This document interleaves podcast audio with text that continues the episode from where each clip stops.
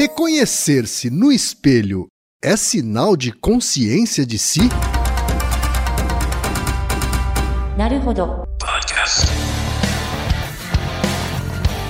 Bem-vindo ao Naruhodô, podcast para quem tem fome de aprender. Eu sou Ken Fujioka. Eu sou Altair de Souza. E hoje é dia de quê? Ciência e senso comum. Você quer apoiar a ciência? Quer apoiar o pensamento científico? Quer ajudar o Naruhodô a se manter no ar? Ouvir os episódios e espalhar a palavra já é um grande passo. Mas existe um outro jeito. Quem possibilita isso é a Orelo.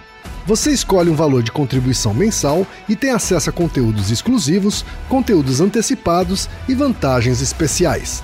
Além disso, você pode ter acesso ao nosso grupo fechado no Telegram e conversar comigo, com Altair e com outros apoiadores. Toda vez que você ouvir ou fizer download de um episódio pelo Orelo, vai também estar pingando uns trocadinhos para o nosso projeto.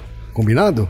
Então baixe agora mesmo o app Orelo no endereço orelo.cc ou na sua loja de aplicativos e ajude a fortalecer o conhecimento científico.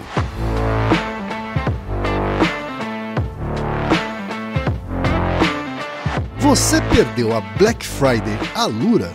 A Alura não vai te deixar na mão.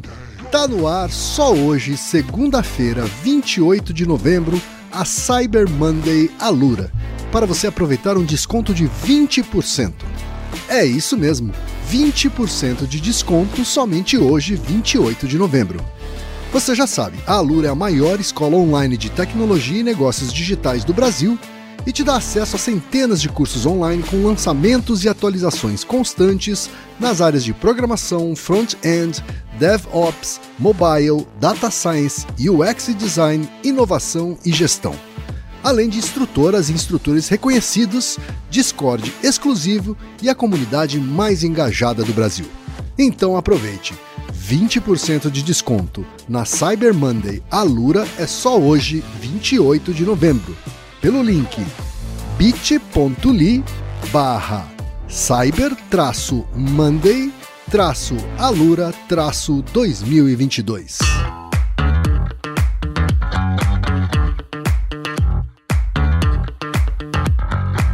Altair, temos pergunta de ouvintes, Altair. Na verdade, as perguntas são relacionadas com bichinhos, né, com os respectivos animais domésticos dos perguntadores mas a gente vai usar essa possibilidade para explicar um dos testes também clássicos da psicologia. Né, como você bem lembra, Kendi, a gente tem alguns episódios sobre temas clássicos da psicologia, uhum. e esse é o teste do espelho, é um teste muito clássico, vem dos anos 70, e a gente vai falar sobre a importância dele para ajudar a responder as perguntas dos nossos ouvintes, mas também falar dos limites desse teste, que, de novo, é muito hypado como tudo que cai na internet por aí, né? Tá certo, então. O primeiro e-mail, tá aí, veio do Chris Miai, que é músico de São Paulo, capital. E ele começa assim: Acho que minha dúvida é bem boba. Primeiro, não existe dúvida boba, tá bom, gente? Exato. Não bobo é não idiota. perguntar, é bobo Muito é não bem. perguntar. Muito bem. Continua. Mas imagino que muita gente tem a mesma curiosidade.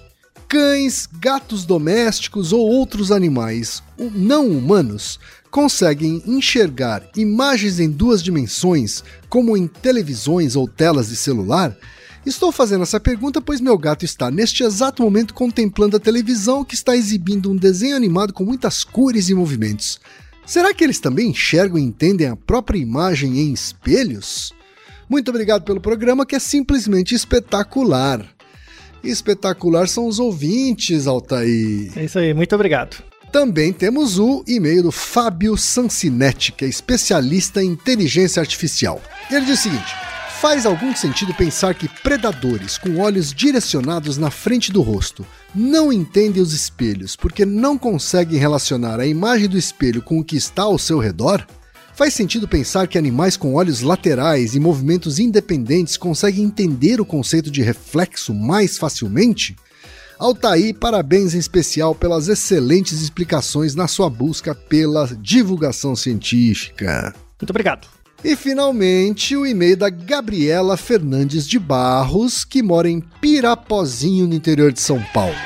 E ela diz o seguinte: Olá, quem é Altair? Primeiramente gostaria de elogiar o trabalho de vocês, que eu acho muito incrível. Obrigado, Gabriela. Minha dúvida é: felinos podem reconhecer os humanos pelo espelho? Tenho uma gata e ela mia para mim olhando para o meu reflexo no espelho. Isso seria uma forma de demonstrar que ela sabe que sou eu? Ou ela estaria confusa?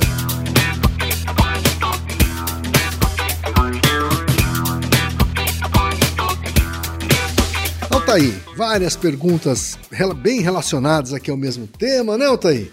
O que é uhum. que a ciência tem a dizer sobre isso, Altair? Então, algumas coisas. O episódio de hoje é sobre perguntas bem prosaicas, assim, né? Do dia a dia. Uhum, sim. Principalmente para quem tem bichinhos de estimação, né? Para quem tem é, bichinhos em casa, esses são eventos muito comuns, né? Que acontecem na sua interação com estes organismos, uhum. né?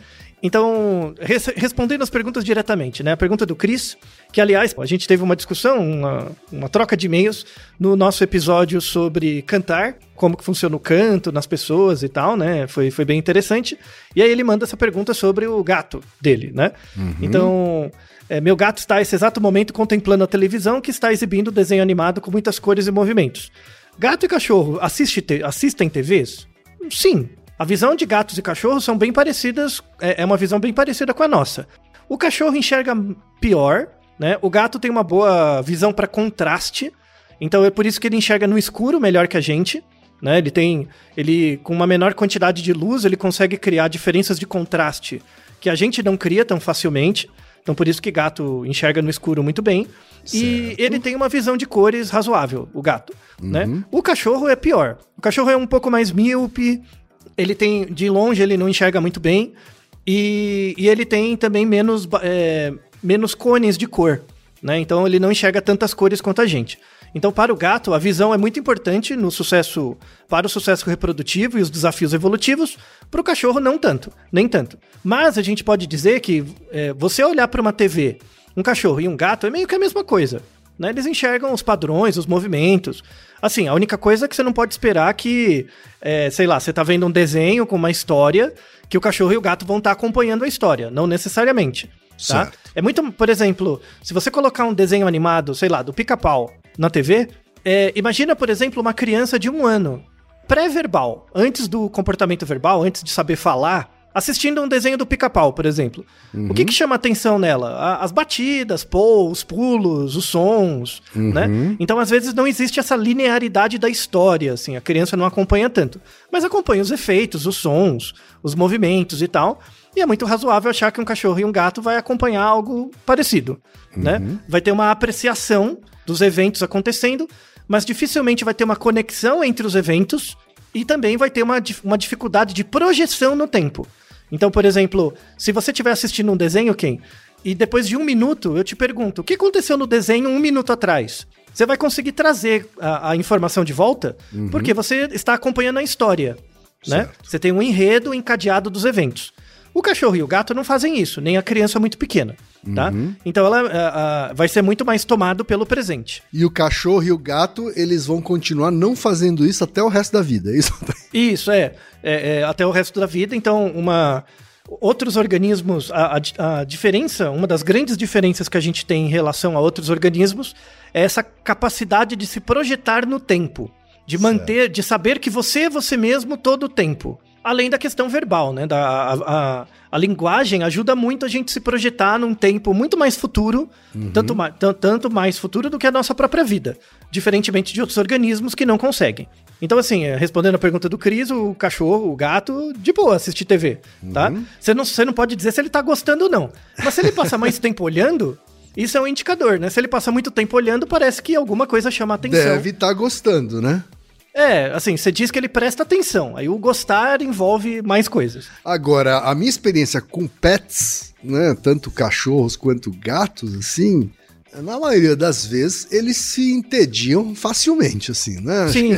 Eles assistem tal, um pouquinho, mas, né?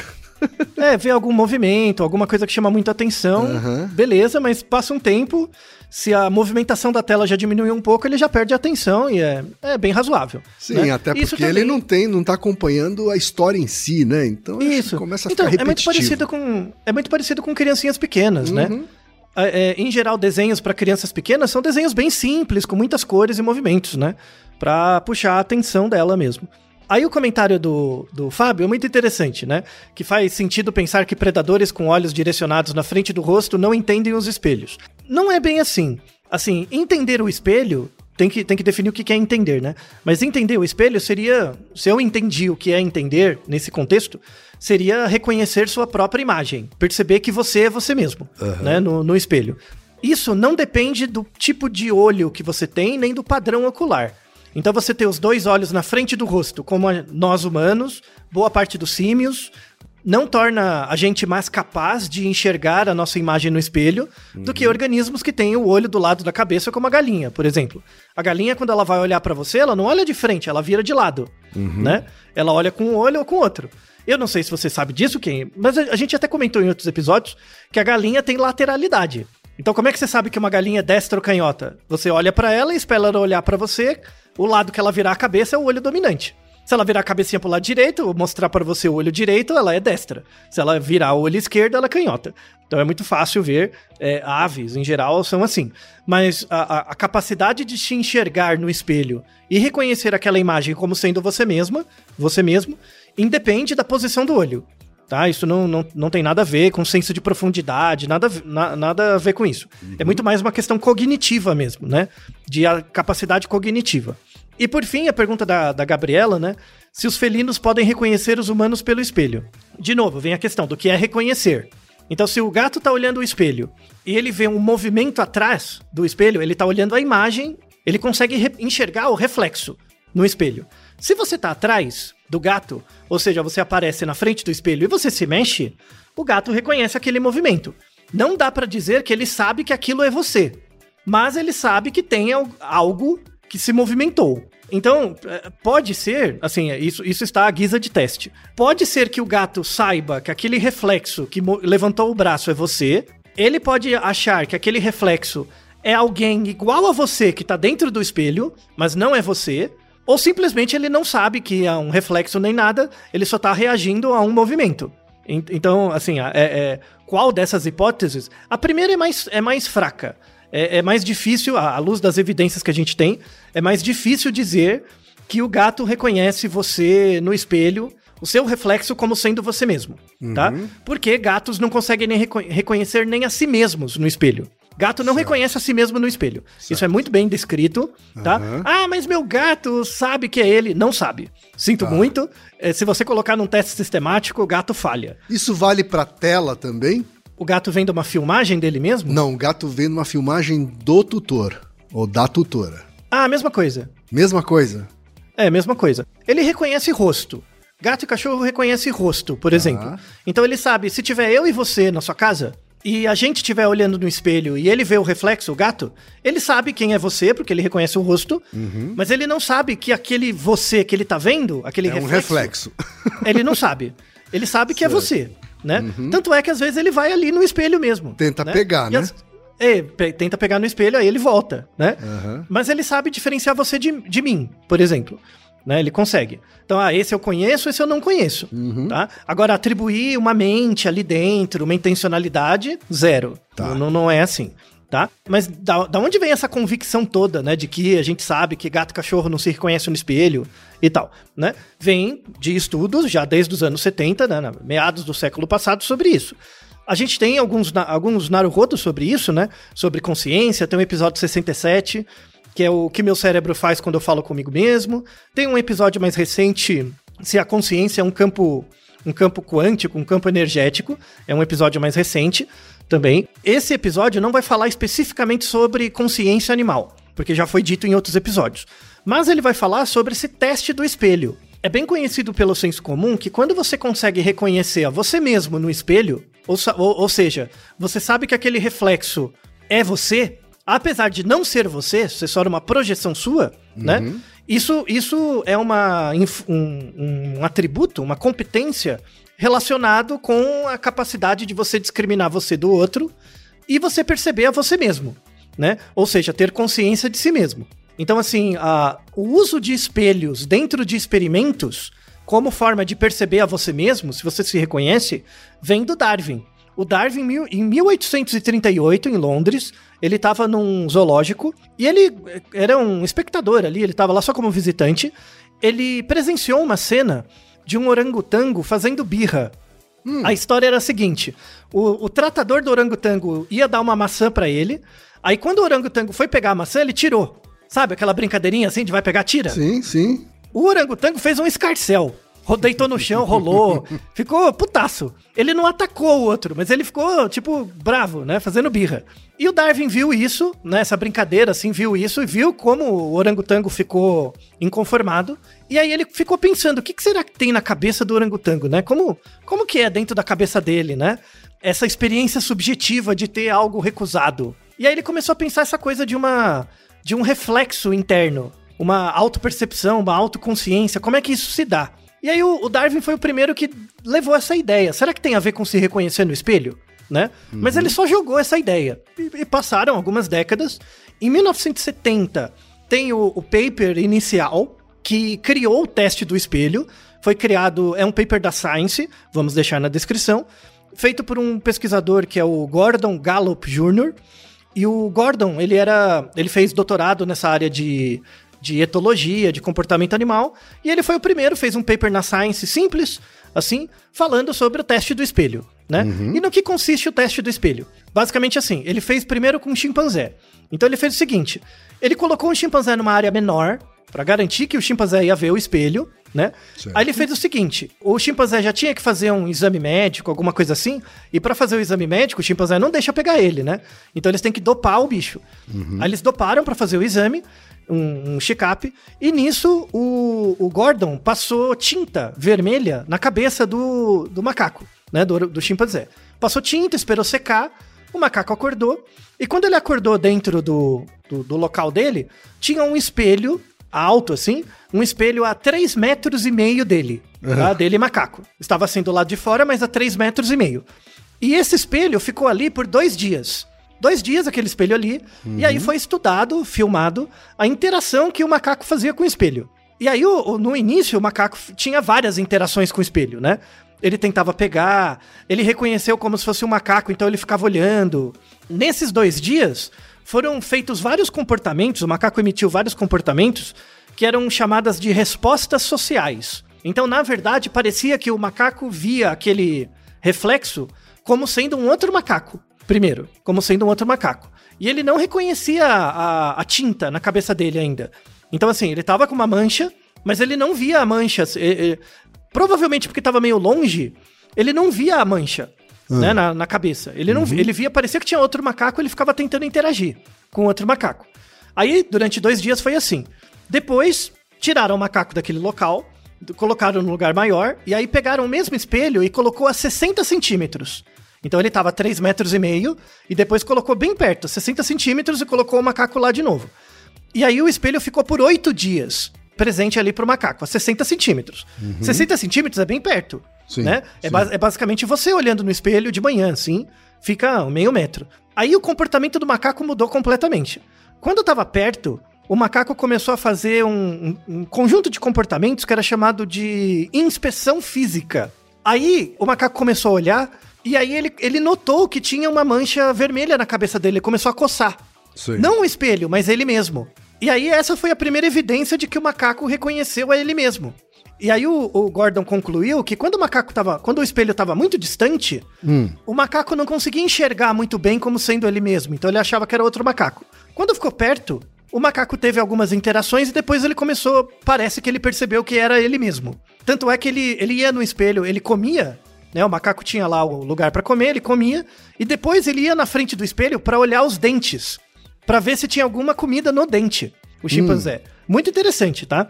Então foi um experimento que durou 10 dias, ele, ele fez tudo isso. E aí depois o, o Gordon, né, no- no- nesse mesmo paper, ele ficou meio impressionado com isso do chimpanzé, né, de reconhecer a si mesmo no, no espelho. Aí ele fez o mesmo experimento com o macaco rhesus e com outro tipo de macaco que é chamado macaco urso, que tem uma cara vermelha. E com esses dois macacos não funcionou. Eles não se reconheceram no espelho. Tinha mancha, eles não viram. Tá? Ele não, nem, nem tinha um. E fizeram um experimento também com o gorila, e o gorila também não se reconheceu. Só que depois, isso nos anos 2007, Foi reproduzido o experimento de novo e o gorila se reconheceu. Então, assim, é, é, tem, tem muitas dificuldades técnicas esse experimento. Mas em 1970, mostrou-se, né? O Gordon mostrou, e ele afirmou que é, ma é, macacos, você se reconhecer no espelho e saber que o reflexo é você mesmo, é um atributo cognitivo muito importante relacionado com a capacidade de você se projetar no ambiente. Certo. Né? Então dizer, ó, aquele, aquilo que está fora de mim, que é aquele reflexo, também sou eu. Isso é algo fantástico, né? Impressionante. Uhum, uhum. É, então ele, ele identificou no chimpanzé e ele disse que apenas humanos, chimpanzés, orangotangos e bonobos, né, que, que são chamados os macacos do velho mundo, né, incluindo a gente, são capazes de ter esse atributo. Outros organismos não têm. Né? E aí ele instituiu, depois ficou famoso por isso, de que o teste do espelho é o grande teste para você saber se um animal tem consciência de si mesmo né? É fazer o teste do espelho. Beleza, 1970, galera, ah, legal. Aí começou a testar com vários bichos. Um monte. E aí, que, que organismos, que bichos passaram no teste até hoje, hum. né? Até, a, até os dias de hoje, de 1970. Porque aí o que, que você vai pensar, né? Ah, então se reconhecer no espelho é algo bem, bem elaborado, né? Então deve ser alguma coisa dos símios. Então só de quem tem consciência de si mesmo, então são organismos mais elaborados. Então assim, até os anos 2000, todo mundo achava que se reconhecer no espelho era coisa de humano e, e macaco.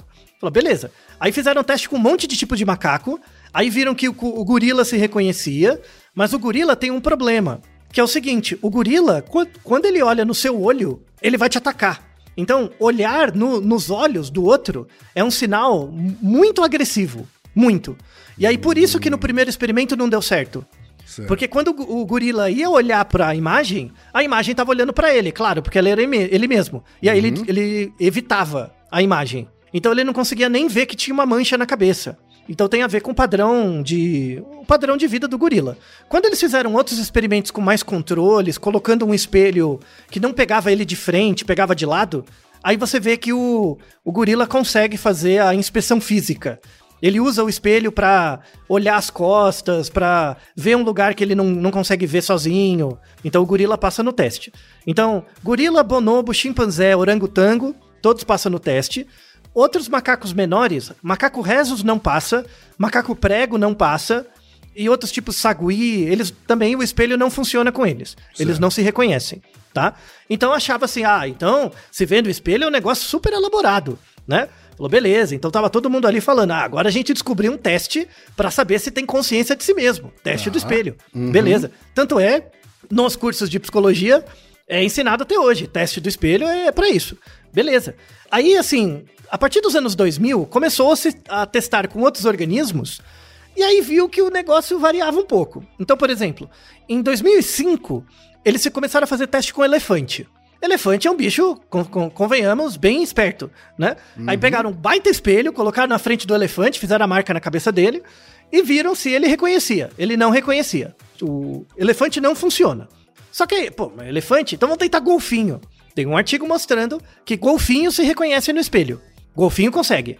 Falar, beleza, né? Então, Desculpa, né? Elefante, mas o orangotango, o, o, gorila, o gorila não, o golfinho passou na sua frente, né? Uhum. Então, é, essa mania nossa, imbecil, de hierarquizar as coisas com base uhum. no nosso próprio olhar, né? Sim. Essa visão euro, é, é, homocêntrica, né? Do, sim, do Homo sim. sapiens, assim, né? uhum. né? Antropocêntrica, né? Antropocêntrico, isso, obrigado. Aí em 2010 começou a ver. É, é, você lembra de um peixe, quem? É um peixe cartilaginoso, que chama raia. Sabe a sim, raia? Sim, que é um, claro. parece um prato, né? Bem comprida, assim, bem fina e comprida, né? Uhum. Fizeram experimento com o raio da raia e ela se reconhece no espelho. A raia. Ela Eita. consegue um, um, e aí falou, mas, mas, ela e consegue categoricamente, você faz a mancha, ela tira, tenta tirar a mancha mesmo, uhum. né? Aí depois fizeram um teste com uma orca. Sabe orca? Sim. Orca também se reconhece no espelho. Poxa, agora, agora moiou, né? Aí depois, ah, vamos testar com, com as aves, né? Com pássaro. Aí testaram com um pássaro que é um corvídeo, da família do corvo com um nome muito, muito popular, é o Pica-Pica. Né? Pica-pica. É, esse passarinho. Pica-pica, é um passarinho pretinho. Uhum. Né? E ele se reconhece no espelho também. Você pinta a cabeça dele ele fica tentando tirar também. Olha só. Aí, não contente, descobriu agora, 2018, que tem um peixe. É um peixe que chama bodião, bem colorido. Ele também se reconhece no espelho. Então, né, estávamos no no, no, no Olimpo da Aham. consciência de si, agora a gente compartilha de um comportamento que até um peixe bodião tem também, né? que é ter a consciência de si mesmo. Sim. Né? E aí começou toda essa, essa briga, né? Então, será que o teste é bom? Será que todos esses organismos têm consciência mesmo? É, de si mesmo? Será que você não precisa de um cérebro tão elaborado para ter consciência de si mesmo? E, e aí a discussão tá nesse ponto agora. Mas então não tem uma regra geral. Realmente a coisa varia de espécie para espécie. A grande mensagem desse episódio é assim: o teste do espelho, para muita gente, biólogo, psicólogo, é colocado como o teste padrão ouro para dizer se um organismo tem consciência de si mesmo. Se a gente tomar ele como, como o teste padrão ouro mesmo, como o melhor teste, até peixe tem. Então, você ser capaz de reconhecer um reflexo, uma imagem, como sendo você mesmo, é um sinal de um- um- uma cognição elaborada. Será que é- é- a gente compartilha isso até com peixe? Se a gente usar o teste do espelho como um, um teste válido, parece que sim. Mas, se a gente pegar, por exemplo, gato e cachorro, eles não se reconhecem no espelho. De jeito nenhum, não funciona. Então quer dizer que o peixe é mais esperto que o cachorro e o gato?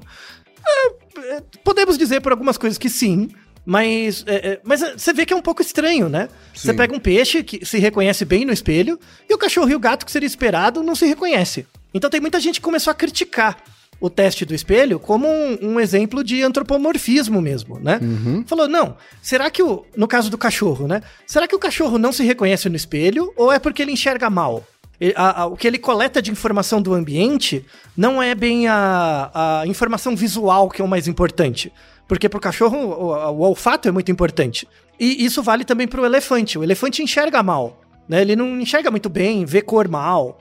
Então, ele não usa muita informação do reflexo. E aí, o, o- em 2014, tem um pesquisador, um grupo, né, dois pesquisadores, que fizeram um teste que chama Sniff Test. É um teste do cheiro. Né? Certo. É um teste de percepção de cheiro para cachorro. E aí eles fizeram assim: era um, é um receptáculo, tipo um prato, né? Com dois orifícios. E aí o cachorro podia cheirar. Num desses orifícios, ele colocava o, o cheiro da urina do próprio cachorro. E aí o cachorro rapidamente reconhece. E aí você conta quanto tempo que o cachorro fica cheirando ali, né? Quando o cheiro é dele mesmo, ele vai rapidinho, já reconhece que é ele e vai embora. Então ele já vê que é o cheiro dele. Quando você coloca um cheiro de um outro cachorro, ele fica mais tempo tentando decodificar ali. Então ele consegue separar, discriminar cachorros pelo cheiro da urina. Beleza, porque pra, pra ele o olfato é muito importante. Aí fi- fizeram o quê? Então, imagina, quando eu coloco o cheiro do próprio cachorro, ele fica lá 5 segundos.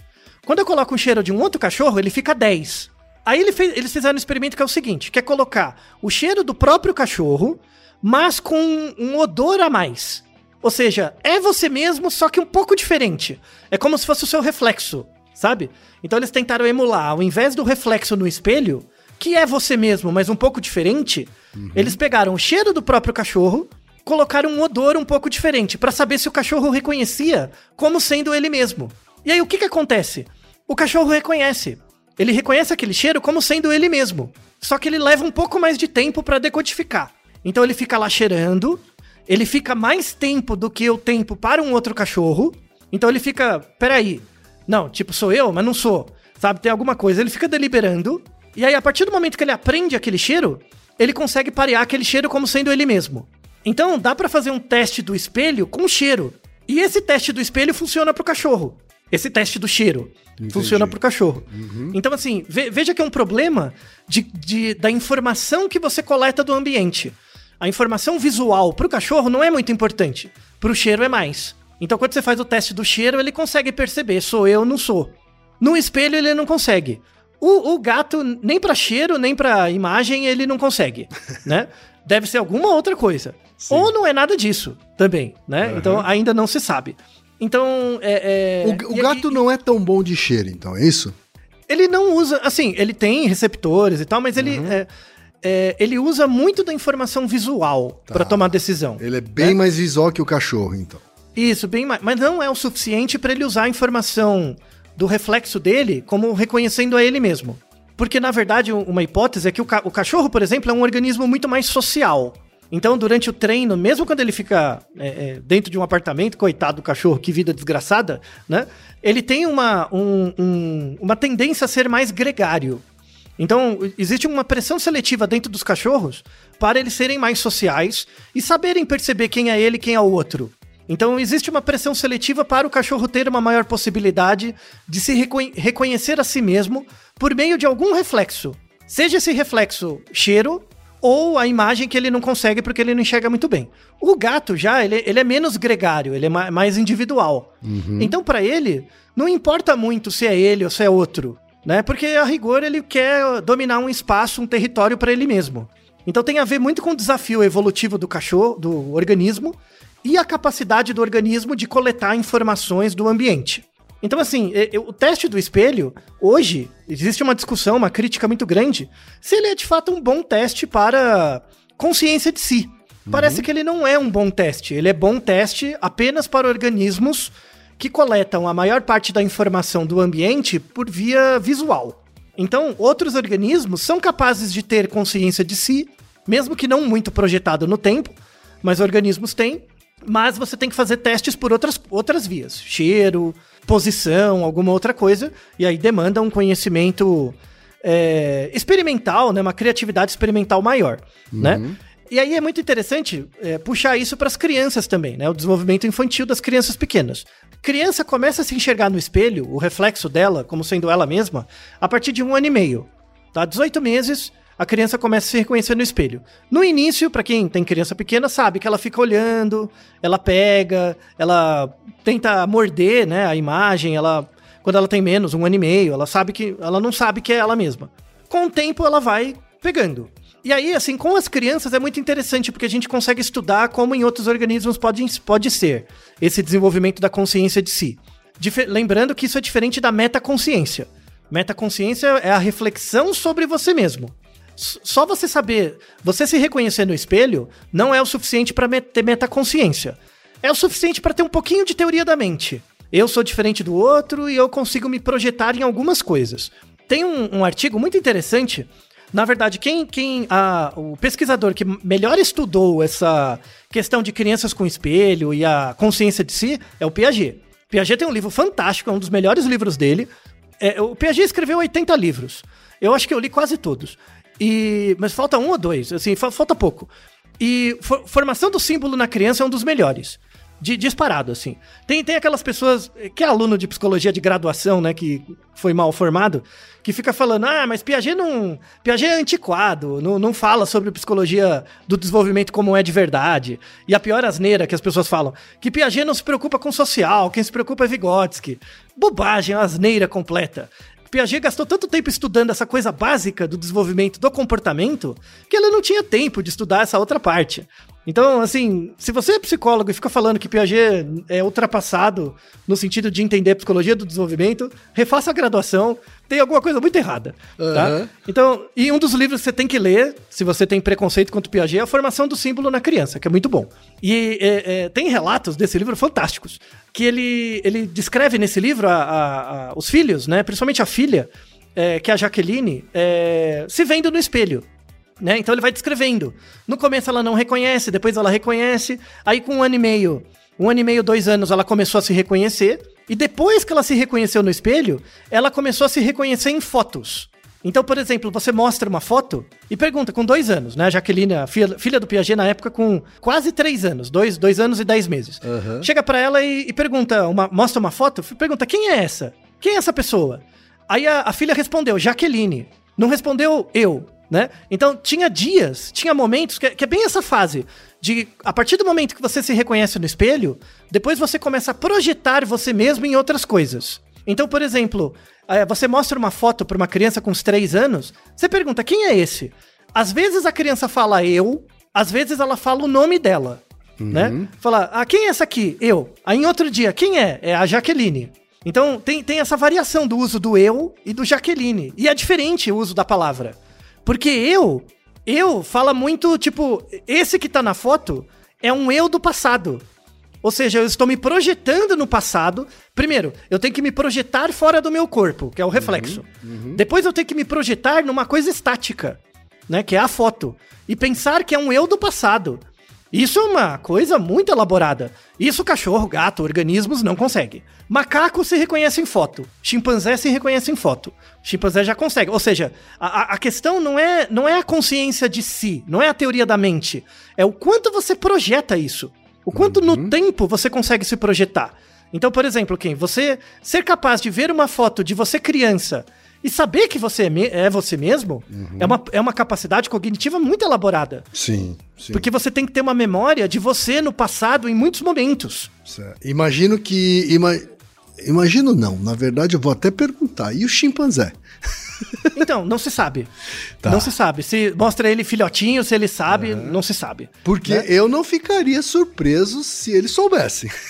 Então, é, eu também não, uhum. mas tem que testar. Porque aí é. mostra uma capacidade de projeção no tempo muito grande. Sem dúvida. Porque a, a, tem, tem uma questão que a gente é muito verbal, Ken. Então, assim, você, você fica vendo fotos de você o tempo todo, você conta histórias sobre você mesmo, você ouve. Sim. Então você tem muitos recalls. É, a gente se vê no espelho vida. à medida que envelhece, né? Então você Isso, vai é. criando essa memória, né? De... É, os outros falam de você por meio de imagens uhum. verbal. O macaco não tem essa. essa é, oralidade. Sim, né? Sim. Então, para ele é muito difícil criar essa imagem. Claro. Então, assim, se ele se reconhecer, não vou ficar surpreso.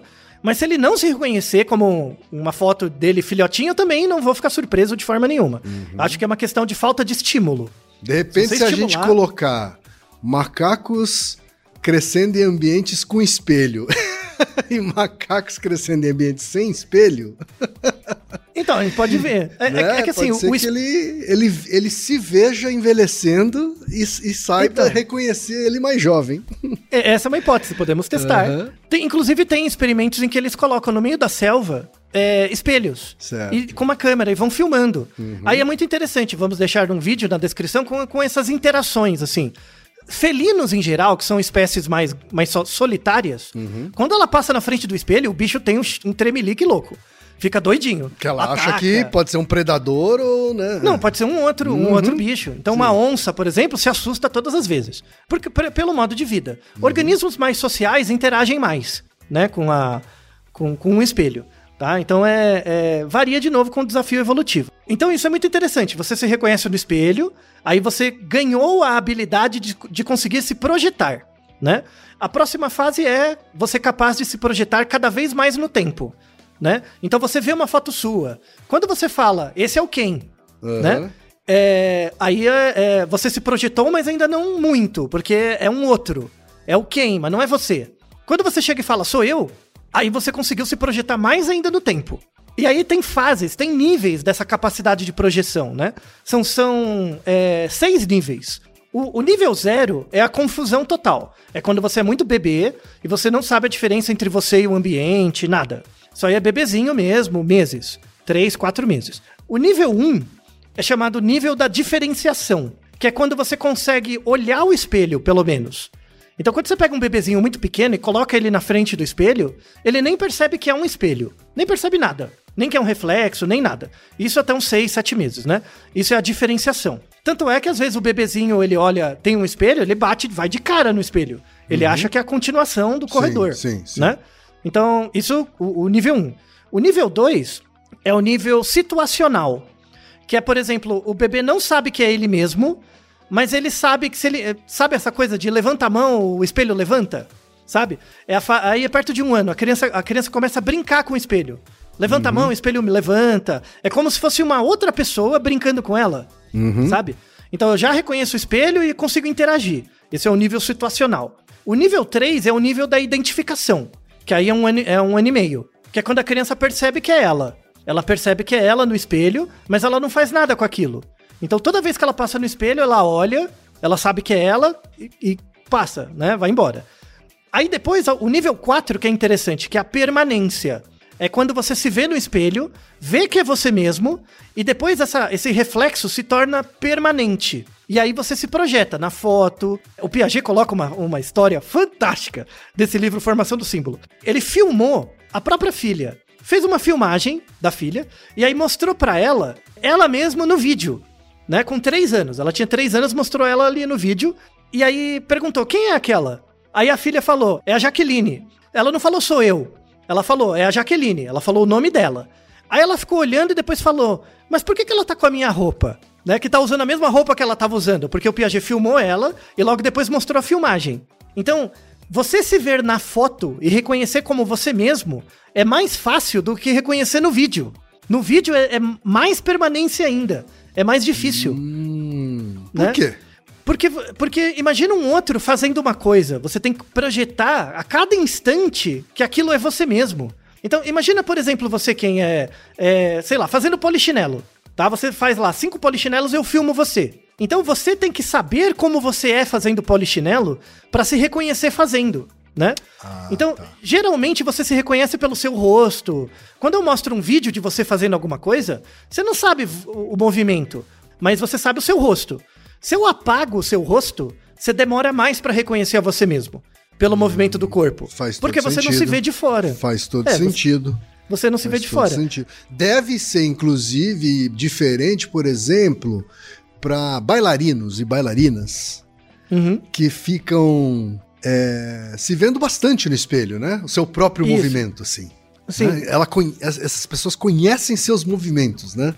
Isso. E talvez quando ela é, é, vê um vídeo dela mais jovem, ela reconheça porque ela conhece esses movimentos, sei lá. Isso, sim, sim. Não, mas então, mas é, é porque ela se vê no espelho como um terceiro. Então, a- aquele, eu vejo aquele corpo que está se movimentando, Aham. não eu mesmo. Eu vejo Certo. aquele corpo e aí eu tenho uma memória. Ah, por exemplo, quem? Às vezes você tá. Imagina um dia que você tá sem óculos, você não tá enxergando muito bem, e você tá esperando alguém na rua. Aí lá de longe você vê a pessoa andando, pelo jeito de andar, você sabe quem é? Às vezes. Sabe? Então, vezes, algumas sim. Uhum. pessoas você consegue. Então, a pessoa, a própria pessoa não consegue fazer isso. Se a própria pessoa filmar É, ela porque mesma- ela não viu, né, ela mesma. ela não tem esse treino, mas você que convive com a pessoa, você sabe. Claro. O jeito dela Claro. andar, você sabe. Então, esse é o desafio da Jaqueline, a filha do Piaget. É muito mais fácil você se projetar numa foto do que num vídeo, né? O vídeo é depois. Então, vai chegar perto dos quatro anos pra você ter essa capacidade de ver o vídeo e falar, sou eu. Não é o Altair, sou eu. Né? É, chega perto dos quatro anos. Então, veja que mesmo para humanos, a gente leva quatro anos para ter essa capacidade de projeção. E isso, graças à linguagem, só aumenta. Só aumenta. Então você consegue, por exemplo, é, essas perguntas de entrevista de emprego, né?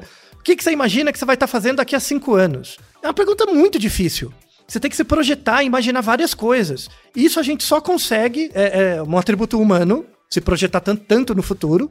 É, a gente só consegue porque é humano e também pela linguagem.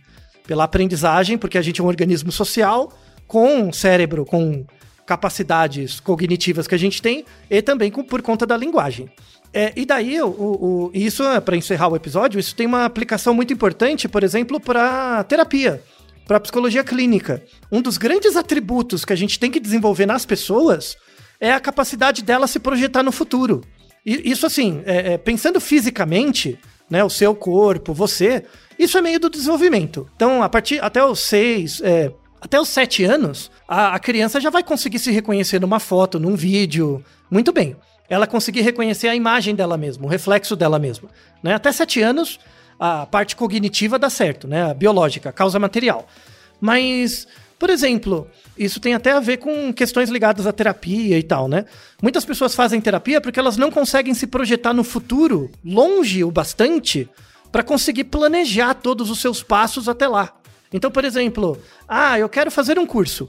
Isso não é se projetar no futuro. Isso é só é o que você quer, né? Eu quero fazer um curso. Mas para fazer esse curso eu tenho que fazer A, B, C, né? Você tem passos que você tem que trilhar. E aí para cada passo você tem que planejar também. Então você tem que se imaginar fazendo cada uma dessas coisas. Muitas pessoas têm dificuldade disso. De fazer esse planejamento. Aí tem, um- tem um, a gente tem um episódio sobre procrastinação que envolve isso. Mas essa é, é, na verdade, o atributo cognitivo relacionado com isso é a função executiva. Tem várias, mas a- a- as funções executivas são é, é- é uma série de competências que o indivíduo tem para ser capaz de estabelecer uma meta, estabelecer os passos até essa meta, fazer os passos e concluir a tarefa. Função executiva não é só você ficar planejando, é você planejar e executar, chegar até o final. E fazer todos os passos, mudar caso seja necessário, adaptar e chegar no, no final. Isso é a função executiva. Tem pessoas que, têm, que são capazes de, de se projetar no futuro e no tempo e planejar e fazer as coisas para o trabalho, por exemplo. Para atividades profissionais, a pessoa consegue. Tem reuniões, faz as reuniões, projeta, tal, tal, tal, e, e desempenha bem. Mas para outras atividades afetivas, por exemplo, a pessoa não consegue. E vice-versa. Tem pessoas que afetivamente têm uma boa função executiva, mas para trabalho, planejamento com, em grupo, não consegue. Então, assim, função executiva não é uma coisa que você tem ou não. Ela depende da causa material, que é o desenvolvimento cognitivo, que nasce quando você aprende a se observar no espelho e depois se projetar nas coisas, e aí no tempo, isso é a causa material e formal. Mas como que você usa essa habilidade? Você tem que treinar, né? Você tem que treinar no, no, na escola, no trabalho, nos relacionamentos, para conseguir se projetar no tempo e perceber que, por exemplo, às vezes eu posso ser muito bom para fazer um projeto no emprego. E aí eu sei quanto tempo vai levar. Então, ah, para fazer o projeto precisa de uma semana, porque vai levar dois dias para fazer tal coisa, tal coisa, e aí você consegue planejar e implementar. Isso é um, ganhou pontos de função executiva.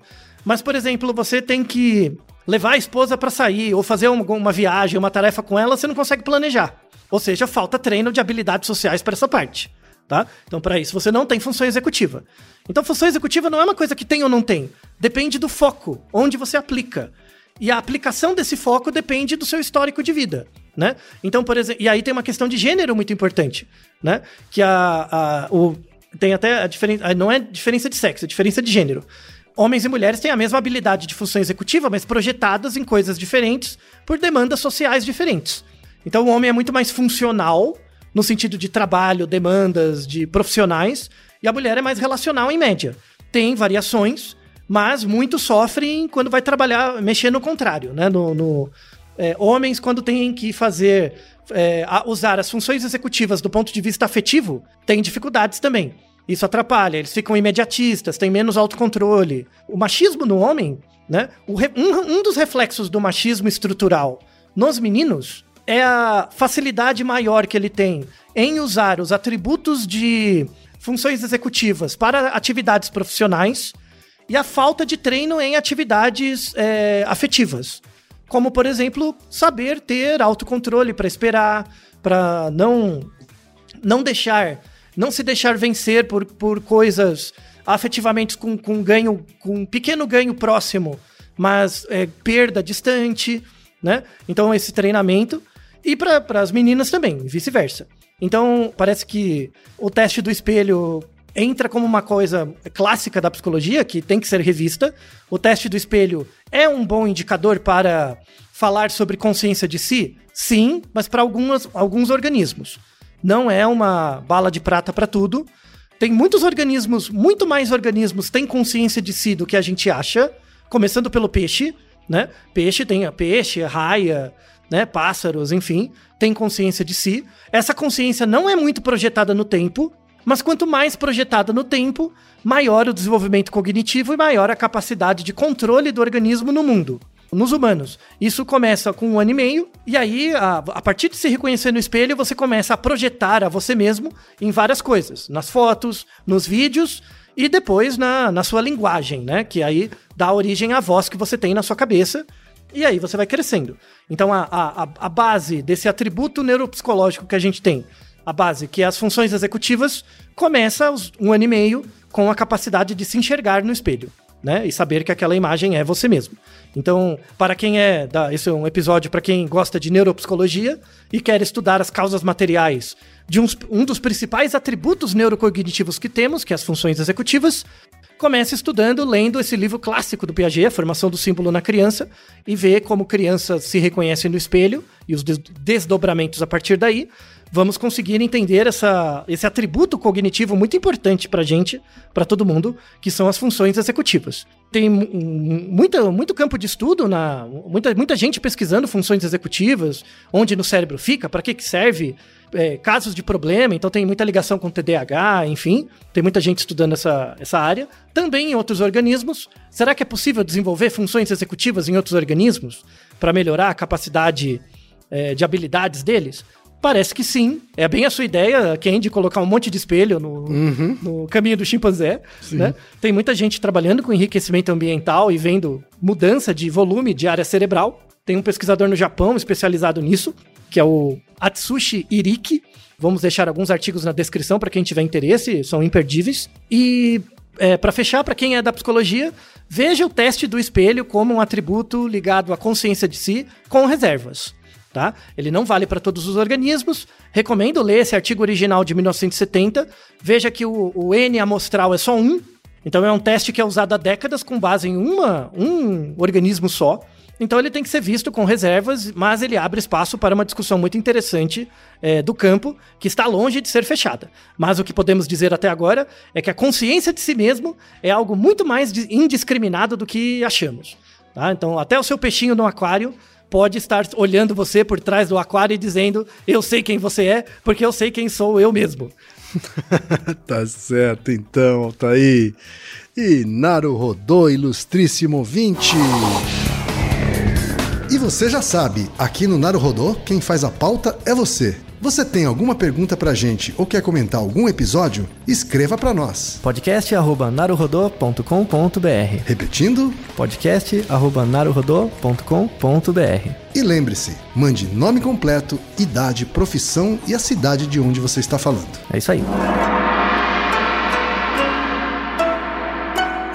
Naruhodô. Esse podcast é, é apresentado por b9.com.br.